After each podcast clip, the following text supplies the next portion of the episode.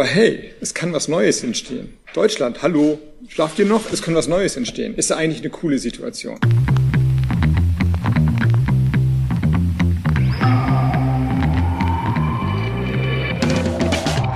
Hallo und ganz herzlich willkommen zu Brotherhood, dem reichweitenstärksten Podcast der Podcastlandschaft. Mit Friedrich und Johann. Episode 140 Tage der Einheit. Ja, hallo Friedrich. Hallo Johann. Ich begrüße dich ganz herzlich und wir begrüßen natürlich auch unsere ZuhörerInnen da draußen in der weiten Welt. Mhm. Herzlich willkommen zu einer weiteren Folge. Die Folge nach der Wahl. Es gab andere Podcasts, die haben Sonderfolgen gesendet, direkt nach der Wahl. Ähm, wir nicht. Bewusst. Denn wir wollten ein bisschen Abstand haben und ein bisschen feiern, weil, also ich muss ganz ehrlich sagen, ich weiß nicht, wie du es siehst, aber in, in der letzten Folge habe ich noch sehr schwarz alles gesehen. Ja. Und so ein bisschen, oh, was kommt jetzt nach Merkel und dies, das. Aber wir haben es gerade auch, wir haben gerade Robert Habeck gehört. Mhm. Den habe ich durch Zufall ähm, gefunden, diesen, dieses Zitat. Und ich hatte aber vorher schon so eine Stimmung, dass ich so dachte, ähm, ich weiß nicht, wie es dir ging. Hast du die, hast du die Sache live dir angeguckt? Ja, ja, tatsächlich. Ja. ja aber also, ich habe mir auch live äh, Reaktionen dazu angeguckt von irgendwelchen YouTubern, zum Beispiel, die Space Proxy drauf live reagiert haben ach, oder solche Sachen. Ah, okay. Aber parallel auch selber den Livestream von der Tagesschau gehabt, ja. Ja, nee, ich habe es nämlich auch ähm, zwischen äh, Kinderstillen und Wickeln. Also ich habe es mit meiner Frau zusammen, wir haben es immer mal äh, so geguckt oder mhm. laufen lassen über mehrere Stunden. Ja, ich glaube, wir haben die ganze Wahlsendung dadurch quasi so halb mit einem Ohr mitgehört. Mhm. Und ähm, ich war irgendwie danach so ein bisschen, ja, ähm, ja, es ist jetzt irgendwie anders, aber vielleicht ist es auch eine Chance irgendwie, weißt du? Mhm. Und das hat ja gerade auch Robert Habeck gesagt, ähm, mal sehen, was da kommt, ne? Also. Ja, ja. Und ich weiß nicht, wie, wie war denn das eigentlich letzte Folge? Ich habe schon wieder ganz vergessen. Wer hat jetzt eigentlich gesagt, ähm, wer gewinnt? Ich glaube, dass ich gesagt habe, dass SPD stärkste Kraft sein wird. Und du hattest, glaube ich, darauf noch äh, gesagt. Ah, ich habe noch gesagt, dass CDU, CDU ganz wird. knapp ge noch Richtig, gewinnen ja. wird, ja. Aber ähm, hatten wir beide recht, weil bei mir die, die CDU denkt immer noch, sie hat gewonnen. Ja, das ist richtig. Und, äh, aber, aber ganz schön krass, dass Armin Laschet noch immer da äh, in der CDU unterwegs ist und noch nicht gesagt hat, er übernimmt die Verantwortung und tritt zurück. Das, ja. das verstehe ich tatsächlich nicht, weil ich könnte mir vorstellen, das schadet, also wenn die CDU keine Regierungspartei wird, dann schadet das ihm beziehungsweise vermutlich der CDU selbst noch, ja. dass er, dass sie nicht konsequent gleich den die Wahlniederlage akzeptiert haben. Aber das ich stimmt. kann natürlich auch aus ihrer Perspektive verstehen, dass sie erstmal versuchen, ähm, noch irgendwie eine Koalition zu bilden. Aber ich fand's, also ich hab, bin irgendwie so ein bisschen der Meinung, alle Parteien, die, äh, also das ist so mein Hauptargument, alle Parteien, die Zugewinne haben, das waren FDP, Grüne und SPD, die drei Parteien, mhm. sollten eine Regierung bilden, meiner Meinung nach. Ja, ich glaube, so ein ähnliches Zitat hat auch Scholz gebracht. Und der Meinung bin ich auch, weil ähm, die anderen haben verloren. Und es gibt tatsächlich richtig was zu feiern. Mhm. Es gibt nämlich elf Idioten von der AfD weniger im Bundestag. Das sind elf Personen, die weniger Steuergelder von uns kriegen pro Jahr, weniger Diäten, ähm, ich fand das eine gute Nachricht auf jeden Fall. Das ist eine gute Nachricht, ja. Obwohl, also, obwohl die ja ihre Niederlage nicht so ganz akzeptieren, ne? Also das ist so, wir sind trotzdem im Bundestag ge geblieben, uns wurde ähm, gesagt, wir sind eine Eintagsfliege, bliblablub, und fliegen dann da raus, sind wir nicht, deswegen sind wir mit dem Ergebnis zufrieden, haben die immer gesagt. Also ja, jedenfalls Alice Weidel. Ja, ja, kann ich auch verstehen. Ähm, die müssen sich ja auch schön reden. Ja. Und sie haben natürlich auch einen Punkt gemacht im Osten. Ein ganz großes Leider. Äh, Ausrufezeichen und da Gerade bin ich in echt, Sachsen. Also ich habe dann auch ein paar Posts dazu von anderen Leuten gesehen, die irgendwie gepostet haben, oh Gott, der Osten, alles blau, mhm. so. Und ich dachte mir so, naja, aber also in meinem privaten Umfeld aktuell habe ich jetzt nicht mehr so diese, dass ich so einzelne Personen habe, wo ich so AfD-Verdachte habe, weißt du, wie ich meine? Okay, ja. Ähm, sondern ich habe irgendwie das Gefühl, dass die, ein Großteil der Leute ist irgendwie vernünftig geworden oder wieder zurückgekommen in die Normalität. Ähm, und hat irgendwie das Ganze äh, gesehen, dass die AfD halt irgendwie keine große Hilfe ist im Bundestag, mhm. ähm, sondern eher ein Bundestagsverhinderer ist ähm, ja. oder sagen wir mal ein demokratiefeindlicher Verhinderer von einer normalen Bundestagsarbeit. Mhm. Und ähm, das deswegen, aber ja, äh, das finde ich auf jeden Fall ist ein Feiertag. Das stimmt. Wert. Ja. Ein Feiertag wert. Auf jeden Fall im November, am 11. sollten wir einen Feiertag machen, ähm, dass die AfD geringer ist im Bundestag an der Fraktion. Und die zerfleischen sich ja schon wieder halb selber, ne? gab ja die, war ja die Frage, wer jetzt von, äh, die, wer jetzt das Führungsduo bilden wird. Mhm. Ähm, dann gab es jetzt schon wieder die ersten AfD-Abgeordneten, Bundestagsabgeordneten frisch gewählten, die irgendwie irgendwelche Nazi-Sachen wieder gesagt haben und so. Ähm, also die können es halt einfach nicht lassen und ähm, ich bin ein bisschen froh darüber. Klar, es wäre schöner gewesen, wenn die mehr verloren hätten. Ja. Aber ich kann mir auch vorstellen, wenn die unter zehn Prozent gekommen wären, dass sie dann mit diesem Mythos angefangen hätten. Alles gefaked. Das ist alles, genau, mhm. alles Fälschung, Briefwahl und so. Und das habe ich tatsächlich bisher noch nicht gehört. Ich weiß nicht, ob du es irgendwo schon mal nee. gehört hast von jemandem. Ich bin gespannt, vielleicht kommt das nochmal irgendwann in den nächsten Wochen auf, dass die das, dass die, aber eigentlich hätten sie es dann gleich am Anfang machen müssen, oder? Das stimmt, ja, das ist jetzt zu spät. Ja, und ich weiß nicht, also es gibt natürlich ähm, viele Unterschiede und Gemeinsamkeiten zwischen Grünen und FDP. Die müssen die jetzt rausfinden. Ich finde es auch taktisch schlau, dass die miteinander erstmal reden, mhm. bevor die sich jetzt halt mit der SPD oder der Union treffen, sondern erstmal nur zu zweit reden, weil die beiden Parteien werden halt entscheiden, ähm, zu welcher Koalition es kommen wird. Und ja. auf die beiden Partner wird es auch sehr doll ankommen, auf die FDP und auf die Grünen. Und ähm, Gemeinsamkeiten haben die ja zum Beispiel äh, Digitalisierung von Verwaltung wollen beide, digitale Bildung wollen beide, beide wollen ähm, die Bürgerrechte mehr stärken und stehen halt einer Vorratsdatenspeicherung eher kritisch gegenüber. Mhm. Auch im Thema Außenpolitik sind die sich sehr ähnlich. Also ähm, sie wollen beide eine klare Kante gegenüber Russland und China. Zum Beispiel im Fall Nawalny ähm, fordern beide Parteien härtere Sanktionen gegenüber Russland. Mhm. Ähm, und äh, Unterschiede. Damit dann auch ähm, in Bezug ja. auf das Nord Stream 2 Projekt? Weißt du das? Ah, das weiß ich gerade leider nicht. Hm. Nee, okay. aber wär, vermutlich. Aber vom, das, äh, das wäre ein Druckmittel. Auf jeden Fall. Könnte ja. ich mir vorstellen. Ähm, und ähm, Unterschiede sind natürlich bei ähm, Thema soziale Gerechtigkeit, gesetzlicher Mindestlohn. Die Grünen fordern auch mehr Hartz IV, was die FDP nicht möchte. Ähm, und äh, die Grünen fordern auch eine staatliche Kindergrundsicherung, was ich auch sehr spannend und interessant finde. Und da ist die FDP halt äh, anderer Meinung. Sie ist halt zum Beispiel eher auf dem Trichter, dass sie einen lockereren Kündigung, einen lockereren Kündigungsschutz fordert, mhm. was ich tatsächlich ein bisschen schwierig finde und irgendwie nicht so super, aber gut. Ähm, und natürlich ist der größte Kackpunkt die Klima, Klima, Klimapolitik, die beide halt unterscheidet. Ähm, die FDP will halt eher auf diesen Zertifikatehandel ja. gehen, was natürlich so ein bisschen so eine Klimawandel ich will nicht sagen durch die Hintertür, aber irgendwie sowas komisches ist, weil einfach ein Unternehmen bezahlt halt mehr Zertifikate oder mehr Geld dafür, dass es sich halt irgendwie CO2-Ausstoß machen darf und mhm. ähm, äh, die Grünen fordern halt eher oder sind halt tendenziell eher für halt Verbote und einen eheren Kohleausstieg als. Das ist ja genau das, was die FDP nicht will. Verbote, Einschränkungen, sondern ja, halt Freiheit, Freiheit. an Innovation, an technischen Sachen, äh, die entwickelt werden, um halt dem Klimawandel entgegenzuwirken, aber eben nicht, um irgendwie noch Sachen äh, zu verbieten. Ja, ja und da finde ich aber tatsächlich, dass die FDP natürlich, ähm, also sie fordern Freiheit an der einen Stelle, aber sie sind nicht bereit, quasi zu sehen, dass der Klimawandel uns alle irgendwann halt Freiheit kosten wird. Mhm. Und deswegen bin ich der Meinung, dass man äh, an dem an dem Wort Freiheit da vielleicht ein bisschen das ein bisschen differenzierter sagen sollte und nicht nur sagen sollte, das sind halt Verbote, die wir uns jetzt machen, sondern das sind halt Einschränkungen, mit denen wir halt umgehen wollen, damit wir in Zukunft mehr Freiheiten genießen können. Mhm. Weißt du, was ich meine? Ja.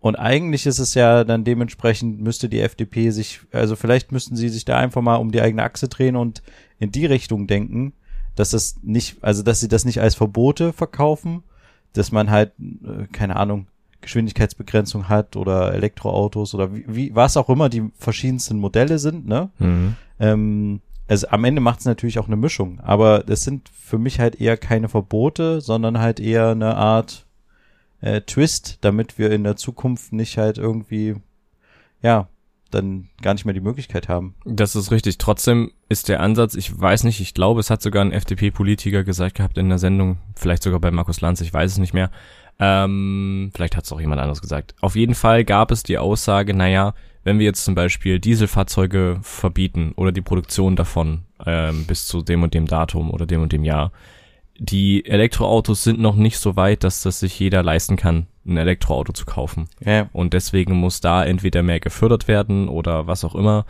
Ähm, und die Frage ist, ist das Elektroauto wirklich jetzt das Zukunftsauto? Weil gerade was die Produktion von den Teilen betrifft, sind die ja jetzt nicht unbedingt umweltschonender ja. und brauchen ein paar Jahre, bis die den ähm, ich, de ich, denke auch nicht, dass das Elektroauto das Allheilmittel ist. Mhm.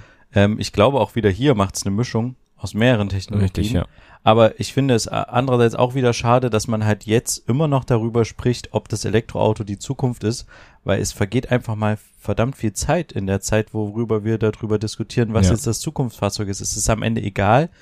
Es muss einfach eine ist auf jeden Fall nicht das Benzinfahrzeug. Ja. ja, es muss eine Möglichkeit geben, ähm, alternative Kraftstoffe, synthetische äh, Kraftstoffe, saubere Kraftstoffe zum Beispiel zu mhm. verwenden, gleichzeitig vielleicht Wasserstoff in irgendeiner Form weiter zu fördern und halt gleichzeitig auch Elektro. Und daraus wird dann halt ein Mix entstehen und das wird dann halt die Zukunft sein. Ich meine, es ist ja jetzt auch nicht so, dass es nur das Dieselfahrzeug gibt und nur das super äh, Benzinerfahrzeug, sondern mhm. es gibt halt zwei zwei Möglichkeiten, mit deren der Autonormalverbraucher auf der Erde unterwegs ist. Und ähm, so ähnlich, äh, also bin ich der Meinung, sollte es halt auch bei so dieser klimafreundlicheren Methode sein. Weißt ja, du, wie ich meine? Ja. Und äh, ja, aber sonst, der Klimawandel ist halt der größte Knackpunkt zwischen beiden. Mhm. Und was sich halt, was halt auch noch ein großer Knackpunkt ist, natürlich die Finanzpolitik. Die FDP ähm, ist dann natürlich anderer Ansichten als die Grünen. Die Grünen fordern eine Vermögensteuer Steuer und das lehnt die FDP klar ab. Und mhm. da könnte ich mir tatsächlich vorstellen, dass sich bei dem Punkt die Grünen dann auf die FDP halt quasi einlassen müssen ja. oder werden im äh, Verkauf für halt eine klimapolitische Geschichte, die die Grünen durchdrücken wollen. Und da finde ich, kann, könnte es aber da, also ich kann mir vorstellen, dass es langfristig eher dazu führt, dass wir weiterhin eine größere Schere zwischen Arm und Reich haben, wenn, wenn wir äh, tatsächlich dann, ja, da eher den FDP-Weg wählen als den grünen Weg. Aber am Ende gibt's ja immer noch die SPD oder halt die CDU im schlimmsten Fall, mhm. die auch noch was zu sagen hat. Und das, deswegen wird es spannend. Und ich muss, wie gesagt, das nochmal ganz klar betonen. Ich bin viel äh, motivierter und äh, optimistischer jetzt als vor der Wahl. Okay. Also so geht's mir. Ich weiß nicht, wie es dir geht. Doch auf jeden Fall. Also, also ähm, ich fand das. ich hatte schon eine gewisse Schadenfreude, als ich da CDU-Politiker gesehen habe, die dann ihr Ergebnis bekommen haben oder die Hochrechnungen schon und die dann wirklich enttäuscht waren, wo ich dann dachte, ja, kann man mal jetzt überlegen, warum das so ist. Also das fand ich irgendwie, ja, so böse es klingt, ich fand das ganz cool. Ähm, ja, aber es ist trotzdem nicht so, weißt du, es ist trotzdem knapp gewesen. Ne? Also gerade ja. zwischen SPD und CDU. Die Grünen haben sich mehr versprochen, tatsächlich, ne? Ist ja am Ende doch ein bisschen weniger worden, als sie sich erhofft hatten, aber trotzdem mehr als das letzte, ja. als zur letzten Wahl. Das heißt, die haben auf jeden Fall auch mit gewonnen, genauso wie die FDP. Ähm, die Linken haben ja wirklich verloren. Ne? Ja. Das war ja echt heftig und natürlich die AfD. Ähm, ja, aber im Großen und Ganzen bin ich eigentlich mit dem Wahlergebnis recht zufrieden. Es hätte für mich ein bisschen eindeutiger Richtung SPD sein können oder äh, wen, noch weniger CDU, aber so wie es jetzt ist, passt's eigentlich. Ja. Und ich bin gespannt. Ich weiß nicht, wann wir mit einer äh, neuen Regierung rechnen können. Ich weiß nicht, hast du da eine alle, vers alle versprechen ja vor Weihnachten. Hm, ich bin ja jetzt überhaupt passiert. kein Politikexperte, ob das jetzt passiert oder nicht. Ja. Ähm, ähm, dafür sind wir der falsche Podcast. Ja. Ähm, da müsst ihr einen Podcast von der Zeit oder von Spiegel Online lesen, äh, hören oder wie auch immer. Die eine Riesenredaktion noch dahinter haben. Aber ähm, ich kann mir tatsächlich vorstellen, dass die sich auch daran halten werden und das tatsächlich vor Weihnachten okay. schaffen. Mhm. Weil alle haben Lust darauf, das zu machen. Das deutet halt auch darauf hin, dass sie sich schon geeinigt haben, dass sie nicht solche ehenlangen Nachtverhandlungen haben wollen wie 2017, mhm. wo die ja irgendwie bis früh immer ähm, verhandelt haben und auf den Gängen geschlafen haben, übertriebenen Sinne mhm. gesprochen, und äh, da, sondern die haben halt Bock drauf, dass es halt vernünftig läuft, dass man sich halt trifft, dass man konstruktiv ist. Das klingt alles, zumindest was man so von dieser FDP-Grünen Seite hört, sehr vernünftig. Ja. Und die Wege, die bis jetzt gegangen werden, klingen auch konstruktiv. Und ich glaube, alle sind sich darüber im Klaren, dass es irgendwie einen Weg mit den beiden ja geben muss, Richtig. zwangsläufig. Ähm, deswegen äh, denke ich, kann, ich kann mir vorstellen, das wird was und ich kann mir auch vorstellen, dass das was vor Weihnachten wird. Mhm. weil alle werden daraus gelernt haben. Viele, die damals schon dabei waren, 2017, sind jetzt auch wieder dabei ähm, und wissen, glaube ich, auch, wie man miteinander redet. Also ich bin da sehr optimistisch. Mhm. Und ähm, am Ende haben wir ja auch aktuell trotzdem noch eine Regierung. Wir sind ja jetzt nicht regierungsunfähig. Nein, eine ähm, neue, meine ich. Ja, also eine ja. neue Regierung, klar. Also ich weiß nicht, denkst du anders? Naja, ich weiß nicht, ob die das vor Weihnachten schaffen, aber ich, ich bin zuversichtlich, dass sie das vor dem Jahreswechsel schaffen. Dass wir ins neue Jahr mit einer neuen Regierung starten. Ja. Spätestens. Ja. Hoffentlich. Ja, es ist, ich find's unfassbar. Also mich hat das, es tut mir leid, ich muss es einfach nochmal sagen, mich hat das echt wieder positiv gestimmt. Ich war in einem richtigen Tief. Mhm. Ich dachte so, oh nein, wie soll das werden? Ich habe alles echt schwarz gesehen. Mhm. Und jetzt habe ich irgendwie, denke ich so, ja, kann was werden. Und ich hoffe einfach mal, dass ich nicht in einem halben Jahr hier sitze und ähm, dass ich irgendwie enttäuscht bin, weil äh, es die erste Vertrauensfrage gibt oder wie auch immer, mhm. ähm, den großen Koalitionskrach gab, ähm, Christian Lindner doch irgendwie, ach, das wollte ich mit dir mal nochmal äh, besprechen. Du hast es ja mitbekommen, die FDP hat ja also nicht so viele Zugewinne gemacht in dem Sinne. Ich glaube nur 0,3 Prozent oder so im Verhältnis zu 2017. Also, oder? Sie hat ich doch, weiß es nicht. Sie hat nicht so viele Zugewinne, glaube ich, im Verhältnis zu 2017 gemacht. Aber das ist, hä? Ich dachte schon. Aber Egal, es war auf jeden Fall das beste Ergebnis in der Geschichte der FDP, hat er gesagt. Und ähm, es war natürlich auch ähm, bei den jungen Wählern ja. die beste, die krasseste Partei. Mhm. Ähm, hast du das in deinem Umfeld beobachtet? Nee. Also, nee. naja, doch, in, in einem Gespräch äh, kam das dann so, hat sich das so ergeben, dass man dann rausgehört hat, die Person wird sich wahrscheinlich für die FDP entscheiden, aber so wirklich eigentlich nicht. Es ging mehr in die grüne Richtung. Okay. Oder halt dann äh, Richtung Kanzlerfrage dann doch eher in die SPD-Richtung teilweise, ja. Ja. Okay. Na, weil ähm, ich habe irgendwie so das, also ich, ich kann mir das schon tatsächlich erklären, so ein bisschen, mhm. warum das zustande gekommen ist. Weil ich glaube, die FDP hat ja wirklich ziemlich guten so Sozialmedien-Wahlkampf gemacht, sagt man so. Ja. Wahlkampf in den sozialen Medien mhm. äh, betrieben.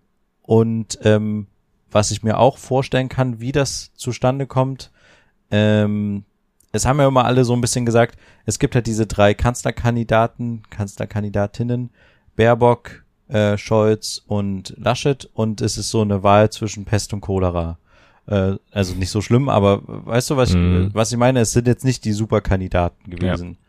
Aber der Christian Lindner an sich hat halt eine Ausstrahlung. Der Wahlkampf war komplett auf ihn zugeschnitten. Mhm. Es war ein totaler Personenkult quasi um Christian Lindner. Ja, auf jeden Fall. Und wie viel er zu tun hat in diesem Deutschland, wenn du dich an die Wahlplakate erinnerst, es gibt viel zu tun. Ich werde es anpacken, bla bla, mhm. ne?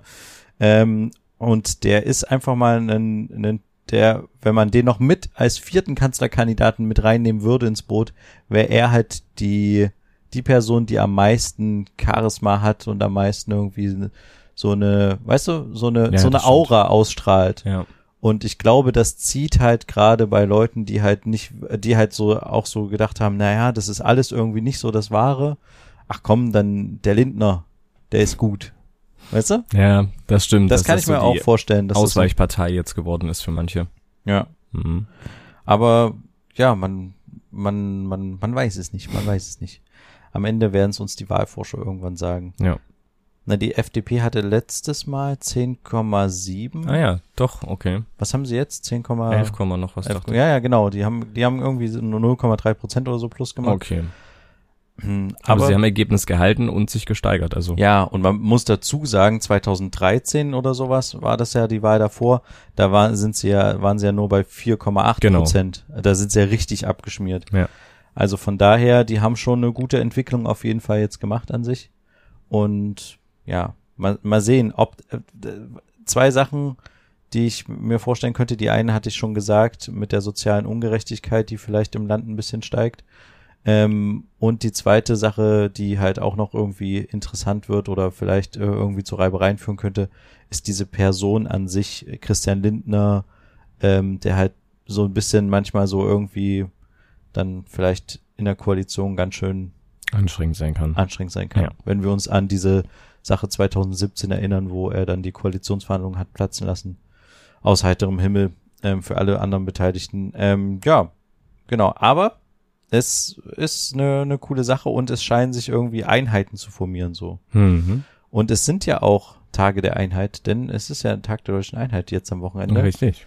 Und ähm, da war ich äh, jetzt äh, unterwegs, gestern Nacht tatsächlich. Mhm. Und ähm, auch noch, muss auch jetzt gleich nochmal los, direkt nach dem Podcast. Ähm, denn es gibt ein äh, Einheitsfest. Dieses Jahr ist Ausrichter davon Halle an der Saale, mhm. Äh, die das Ganze machen werden. Und die machen halt so ein Programm natürlich. Und das Ganze wird irgendwie live auf NTV ab 19.30 Uhr am Sonntag mhm. äh, gestreamt beziehungsweise gesendet, ja. Und die haben halt auch so ein Programm, was halt irgendwie eine 20 Minuten geht, wo halt so eine Lichtshow, eine Lasershow stattfinden wird. Ich habe davon auch schon mal ein paar Sneak, ein paar Bilder ähm, die ich im Geheimen gemacht habe, die mhm. wir eigentlich noch nicht machen dürften. Na, Aber ähm, die laden wir auf unserem Instagram-Kanal hoch, ein, zwei Bilder.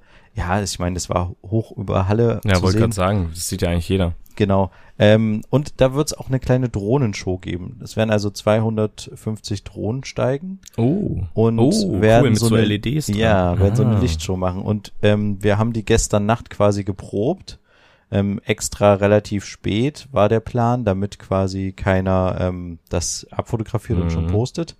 Ähm, weiß nicht, ob es jetzt schon Bilder im Netz gab. Ich habe jetzt nicht danach gesucht. Ähm, ich, ich mach, mach die nicht, ne? Mhm. Ich bin nur dafür da, diese mit abzufilmen quasi, die äh, mit einer Drohne die anderen Drohnen zu filmen. Ah ja, okay. Ähm, genau, und wir geben gleichzeitig das, ähm, das Bild dann auf den, ähm, ja, auf den Ü-Wagen und der Ü-Wagen verteilt es dann weiter an die Sender, die es wollen, in dem Fall halt NTV mhm. oder halt auch irgendwelche Nachrichtensachen. Also wenn du in der Tagesschau oder Tagesthemen irgendwo dann mal diese Drohnenshow siehst und da ein Drohnenbild, dann äh, war ich daran auf jeden Fall in irgendeiner Form beteiligt. nice. Ähm, die machen also diese, lassen diese Drohnen starten. Das ist so ein Künstler, der das äh, schon auch in, zu Olympia und sowas gemacht hat. Der mhm. hält auch irgendwie einen äh, Guinness Weltrekord mit irgendwas, meisten Drohnen im Himmel oder irgendwie so. Okay. Und das wird ein großes, ähm, so ein acht Minuten Flug machen die das äh, und das ist so ein großes Installation, die so 150 mal 80 Meter ist. Das ist das Feld, in dem die Drohnen sich bewegen. Das okay. klingt jetzt erstmal viel. Aber wenn es ist Luft aber ist, tatsächlich gar nicht so viel. Mhm. Aber ich sag dir, als wir das gestern, wir hatten ja ganz viele Sachen geprobt ist, findet alles so an der Burg Giebichenstein statt in Halle. Mhm. Das heißt, äh, die wird so ein bisschen angestrahlt, da finden so LED-Sachen statt und Projektionen und wir haben ganz viele Sachen die ganze Zeit halt quasi geprobt. Und dann war quasi der Moment, dass die Drohnen quasi aufgestiegen sind und die sind hinter der, hinter der Burg im, äh, im Innenhof quasi aufgestiegen mhm. und sind dann so hochgekommen und das war so ein, wahnsinnig magischer Moment, weil wir standen dort auch unterhalb der Burg und haben halt quasi mit unserer Drohne sind wir halt geflogen mhm. und auf einmal hörst du so das Surren und guckst so in den Himmel und es ist natürlich alles dunkel, aber du siehst so Schatten, mhm. also die, die, die müssen die Drohnen diese LEDs der Drohnen müssen die aus Sicherheitsgründen anmachen, wenn die starten und landen. Ja. Aber danach machen die die dann natürlich erstmal aus, damit die sich oben in der Luft formieren zum mhm. ersten Bild und dann gehen die quasi alle zusammen an oder machen dann halt ja, ihre Geschichte, genau. Und du, du guckst so hoch und siehst so zwischen den Bäumen und der Burg, wie auf einmal so ein Geschwader von Drohnen und Schatten so surrend auf dich zukommt und über dir drüber fliegt und du denkst so, also Angriff, hm. ja, genau. Ich hatte dachte so ganz kurz, ähm, so muss es sich äh, angefühlt haben, wenn du irgendwie so ein so ein Geschwader hattest von irgendwie Bombern oder sowas, die hm. quasi Zweiter Weltkriegsmäßig oder sowas dann äh, ja, also es ist natürlich ein anderes Gefühl und du, ja. ne, aber so, dass du so Schatten am Himmel siehst und dann fliegen ganz viele Sachen da rum und so. Mhm.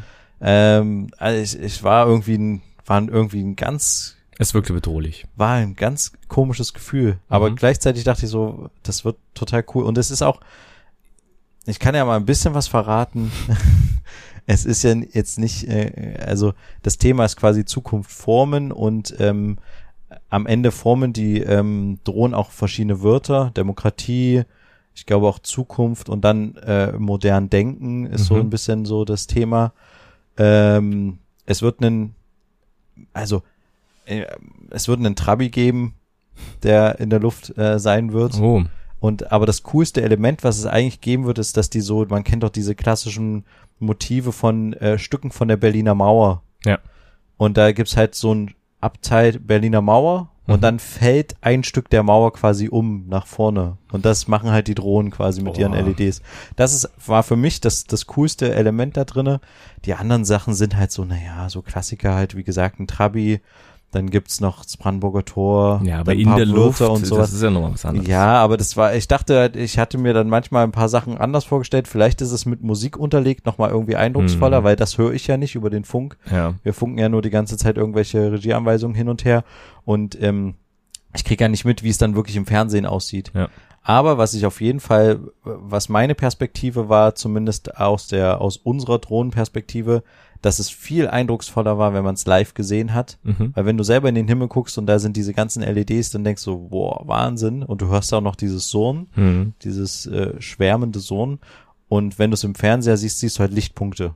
Es ist nochmal irgendwie, ich weiß nicht, ob die die Emotionen rüber transportieren ja, die können. Haben ja verschiedene im Fernsehen. Ja, auf jeden Fall. Aber ähm, da, da bin ich auf jeden Fall mal gespannt und das kann man sich alles angucken am Sonntag 19.30 Uhr. Äh, am Tag der Deutschen Einheit in NTV. Aber der Tag der Deutschen Einheit ist natürlich nicht nur im NTV, sondern äh, ist deutschlandweit und ähm, wird es bestimmt vielleicht auch was in der Tagesschau zu sehen geben von ja, der Show.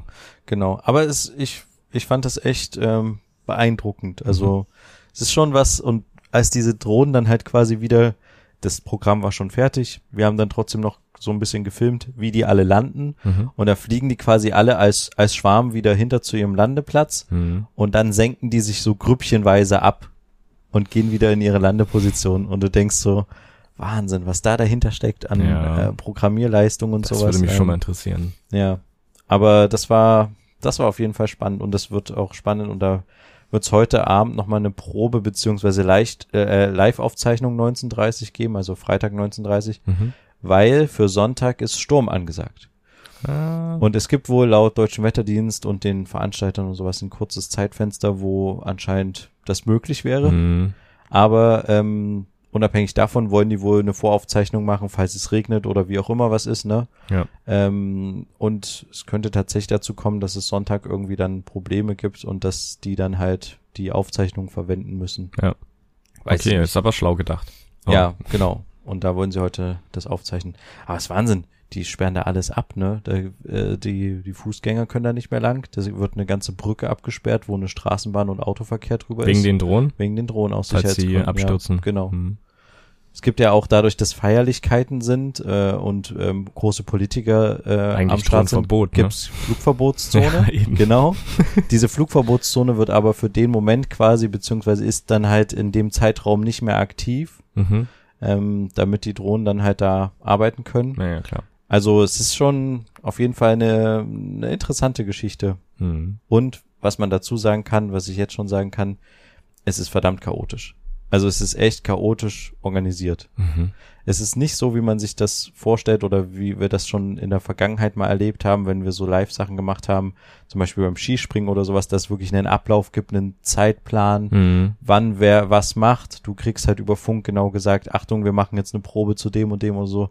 Sondern es ist alles so ein bisschen, also wir kamen da an und keiner hatte eine Ahnung.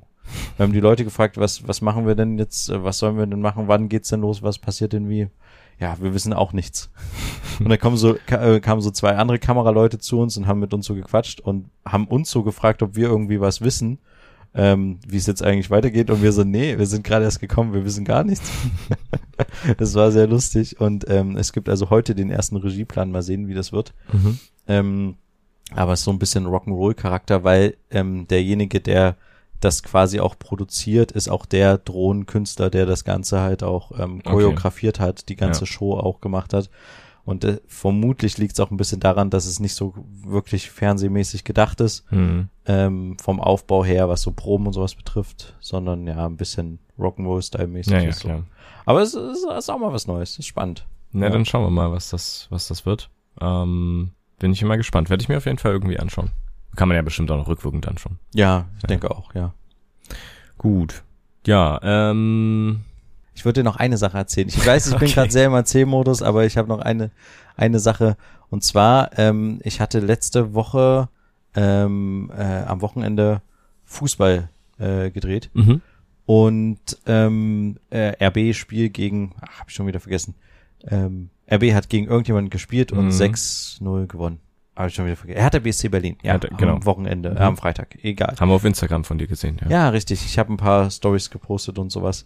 Und ich muss ganz ehrlich sagen, ich bin ja nicht so der Riesenfußballtyp. Hm. Ähm, aber in diesem vollen Stadion besetzt zu sein und da halt quasi zu stehen und ähm, also wir standen hinterm Tor mit der Kamera, wir waren fürs ZDF da und haben quasi so eine äh, Trainerkamera gemacht, also ähm, Okay. die Trainer beobachtet oder spezielle Spieler direkt beobachtet, weil es ist quasi so, ähm, Sky hat ja die Rechte an dem Ganzen Hm. und das heißt, Sky gibt den Sendern äh, Material, Bildmaterial, die kaufen Ja. sich das quasi von Sky ab. Aber das sind immer nur Zusammenschnitte. Mhm. Aber alle mh, 18 Kameras oder 20 Kameras, die im Stadion sind, sind halt von Sky betrieben. Hm. Und ähm, wenn aber das ZDF oder die ARD, wie auch immer, eine eigene Zusammenfassung des Spiels schneiden will, kriegen, sind die darauf angewiesen, das Material von Sky zu kriegen. Ja. Kriegen aber nicht natürlich den Roh, die Rohfassung, wie ich schon sagte, den Klar. Zusammenschnitt. Deswegen haben beide Sender, sowohl ARD als auch ZDF, immer eine Kamera selbst mit im Stadion. Mhm. Vermutlich haben die das vertraglich geregelt, dass sie es dürfen, die gewisse Sachen machen dürfen und gewisse Sachen machen nicht dürfen. Und ähm, Wie zum Beispiel Diese- Emotionen des Trainers. Genau, Emotion des Trainers. Weil wenn du das quasi in dem Sky-Zusammenschnitt hast, dann hast du halt den Trainer, wie er kurz ausrastet. Ja. Aber das sind halt drei Sekunden Schnitte oder so, dann kommt das nächste Bild. Und deswegen, wenn das ZDF halt zum Beispiel erzählen will, ja, der Trainer, er macht sich ganz großen Kopf, oh, wie wird das Spiel so, so, dann brauchst du ja mehr Bildmaterial von dem Trainer und nicht nur Ja. drei Sekunden. Und deswegen äh, ist, ist dann halt immer eine Kamera, es war ein ARD-Team da und ein ZDF-Team, was quasi so ein bisschen Fokus gemacht hat oder Spie äh, spezielle Spieler, die rumgelaufen sind. Mhm. Und wir standen halt direkt hinter dem Tor. Es ist wohl auch vertraglich so geregelt, dass du nur dann hinter dem Tor Aufnahmen machen kannst, also Mhm. hinter den Toren. Du darfst nicht seitlich stehen an der Seitenlinie und irgendwie Bilder machen. Wenn die das mitkriegen, kannst du sofort zu einem Stadionverbot führen.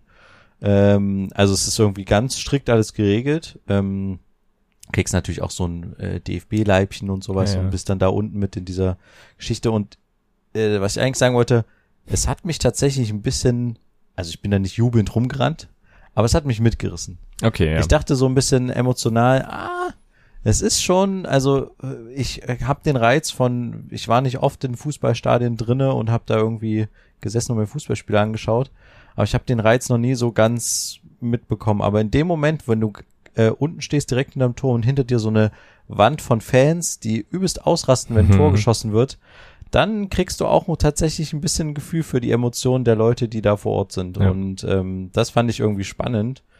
Und ich weiß nicht, wie du Fußball emotional wärst in der Situation. Also nicht so emotional. Also ich habe jetzt nicht so den den absoluten Favorite Fußballverein oder sowas, deswegen ich da irgendwie alles verfolge. Aber ich war einmal im, im in der RB Arena ähm, auch zu einem Spiel von RB Leipzig ähm, und sogar auch in dem wie im, im Fanblock.